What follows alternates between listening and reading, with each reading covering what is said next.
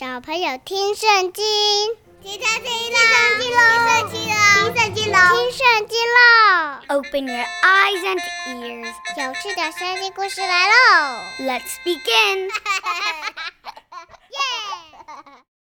Hi everyone, my name is Teacher Winnie and welcome back to 小朋友听圣经, where I tell you stories of the Bible and at the same time you get to learn a little bit of English.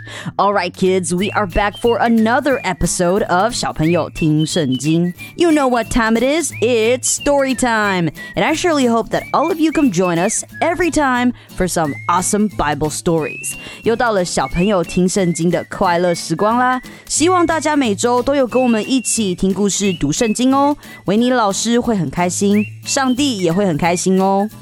Yes, we are back for another episode, and in the last episode, we talked about how Moses grew up and fled to Midian to live. Why did he flee to Midian? Because he made a mistake. He did something wrong and had to flee to Midian so that the Pharaoh doesn't take his life. 上一集啊，我们讲到摩西长大后的故事，他因为犯了错而逃到米甸，最后在那里久住。 结了婚，也生了孩子。他在米甸住了很长一段时间，原本的埃及王也过世了，但是以色列人仍然被奴役着，他们非常的痛苦，向上帝求救，而上帝听见了，也想起了他跟亚伯拉罕、以撒、雅各立的约。But what will God do to help the Israelites? And what is Moses going to do in this story? That's what we're going to find out today. And once again, make sure to go listen to the previous episode if you haven't. And now let us continue to take a look at the story of Moses. So, kids, grab your snacks and your juice or some milk, sit back and relax. The story is about to begin. 那小朋友，你准备好了的话，我们就要开始喽。说故事的时候要专心听哦，因为每一个故事结束时，维尼老师都会问你几个小问题，可以找家人陪你一起讨论、思考一下哦。And now, without further ado, let's dive right into the story. Now Moses was tending the flock of his father in law, and he led the flock to the far side of the desert and came to Horeb, the mountain of God. 有一天， 摩西为他的岳父放羊，他领了一群羊横跨了沙漠，到了上帝的山何烈山。There the angel of the Lord appeared to him in flames of fire from within a bush. Moses saw that though the bush was on fire, it did not burn up. So Moses thought, I will go over and see this strange sight, why the bush does not burn up. 到了那里，神的天使像火焰从荆棘中向摩西显现。摩西看到了荆棘着火，但是却没有烧毁，这很奇妙呢。着了火的荆棘怎么没有烧起来呢？这个时候，摩西就觉得好奇，他心里想：这可真奇怪，为什么荆棘不会烧毁呢？嗯，我上前去看看吧。摩西就走了上前，要仔细的去看看到底是怎么一回事。When the Lord saw that he had gone over to look, God called him from within the bush, Moses, Moses. And Moses said, "Here I am." 小朋友，奇妙的事发生了。当摩西走进荆棘丛的时候，上帝看见摩西走近，就从荆棘中喊他的名字。上帝叫他摩西，摩西。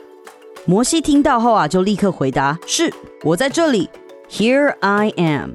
Yes, when someone calls our names, we can say, Here I am. So Moses answered, Here I am. Do not come any closer, God said. Take off your sandals, for the place where you are standing is holy ground. Then he said, I am the God of your father, the God of Abraham, the God of Isaac, and the God of Jacob. At this, Moses hid his face because he was afraid to look at God. 当摩西越走越近的时候，上帝说：“不要再走近，脱掉你的鞋子，因为你所站的地方是圣地。”当我们进入圣地的时候啊，我们要保持敬畏的心， 所以呢，我们要脱掉我们的鞋子。上帝又继续说：“我是你祖先的上帝，是亚伯拉罕、以撒、雅各的上帝。”听完了这一番话，摩西就遮着脸，不敢看上帝。But why did God speak to Moses？上帝为什么要向摩西显现呢？What do you think God has planned for him? Does it have anything to do with the Israelites? We're about to find out as God says here. The Lord said, I have indeed seen the misery of my people in Egypt. I have heard them crying out because of their slave drivers. and I am concerned about their suffering. So I have come down to rescue them from the hand of the Egyptians and to bring them up out of the land into a good and spacious land, a land flowing with milk and honey. And now the cry of the Israelites has reached me, and I have seen the way the Egyptians are oppressing them. So now go. I am sending you to Pharaoh to bring my people, the Israelites, out of Egypt. 上帝对摩西说：“我已经看见我的子民在埃及受虐待，我已经听见他们渴望挣脱奴役的哀嚎，我知道他们的痛苦，所以下来要从埃及人手中把他们拯救出来，领他们到肥沃宽广、流奶与蜜的地方。 我的确听见了我子民们的哀嚎，也看见了埃及人怎样压迫他们。现在我差你到埃及王那里去，你去把我的子民从埃及领出来。没错。”上帝听见了以色列人的哀嚎，他非常关心他们的状况，所以要拯救他们，让他们到应许之地，就是我们很常听到的流奶与蜜之地。小时候，维尼老师在上主日学的时候，也常听到老师们说 “the promised land”，也就是在说这个应许之地哦。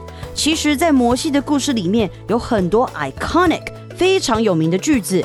就像摩西走向荆棘丛，然后上帝向他显现的时候啊，他回答了 “Here I am”，我在这里。随着这个故事进行下去，我们也会学到更多有名的句子哦。所以，上帝给了摩西一个任务，这个任务是一个很重要也很特别的任务哦。上帝要摩西带领以色列人离开埃及，到应许之地 （The Promised Land）。嗯，摩西会怎么回答上帝呢？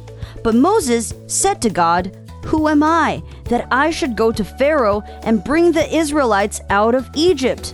这个时候的摩西可能有点害怕吧，可能也担心自己没有办法做到上帝的要求，他就回说：“我算什么？我怎么能到埃及王那里去，把以色列人领出来呢 ？Who am I? Hmm. A lot of times we don't have faith in ourselves. We don't believe that we can do great things. But God doesn't choose us based on how great we are. He chooses us because we are who we are, and He loves us and believes in us. 所以上帝就跟摩西说：“I will be with you, and this will be the sign to you that it is I who have sent you. When you have brought the people out of Egypt, you will worship God on this mountain.” 上帝说：“我要与你同在，你领以色列人出埃及后，要在这山上敬拜我，这就是我差遣你的凭证。”不过摩西还是有疑虑，他继续问上帝：“当我去告诉以色列人，你们祖宗的上帝差我到这里来，他们会问：那他的名字是什么？那时我该怎么回答呢？” Moses said to God, Suppose I go to the Israelites and say to them, The God of your fathers has sent me to you, and they ask me, What is his name? Then what shall I tell them? Moses is still in doubt. That's why he asked God this question. So God says to Moses, I am who I am. This is what you are to say to the Israelites. I am has sent me to you. 上帝说：“我是创始城中的主宰， 你去告诉他们，那位叫创始城中的主宰差我到你们这里。” God also said to Moses, Say to the Israelites, The Lord, the God of your fathers, the God of Abraham, the God of Isaac, and the God of Jacob, has sent me to you. This is my name forever, the name by which I am to be remembered from generation to generation. 上帝给了摩西一个很完整的解释。 上帝说：“我是耶和华，是他们祖宗的上帝，是亚伯拉罕、以撒、雅各的上帝。我差你到他们那里，我的名永远叫耶和华，世世代代都要这样称呼我。”现在，上帝要给摩西一个任务了。God is going to give Moses a mission. Go. Assemble the elders of Israel and say to them, The Lord, the God of your fathers, the God of Abraham, Isaac, and Jacob, appeared to me and said, I have watched over you and have seen what has been done to you in Egypt. And I have promised to bring you up out of your misery in Egypt into the land flowing with milk and honey. 上帝差遣摩西去召集以色列人的领袖们，传达上帝要跟他们说的话。上帝要摩西对他们说：“耶和华你们祖宗的神，就是亚伯拉罕、以撒、雅各的神，向我显现，说：我已经看见你们在埃及的遭遇， 我已经看见埃及人是怎么对待你们的了。我决定要领他们出埃及。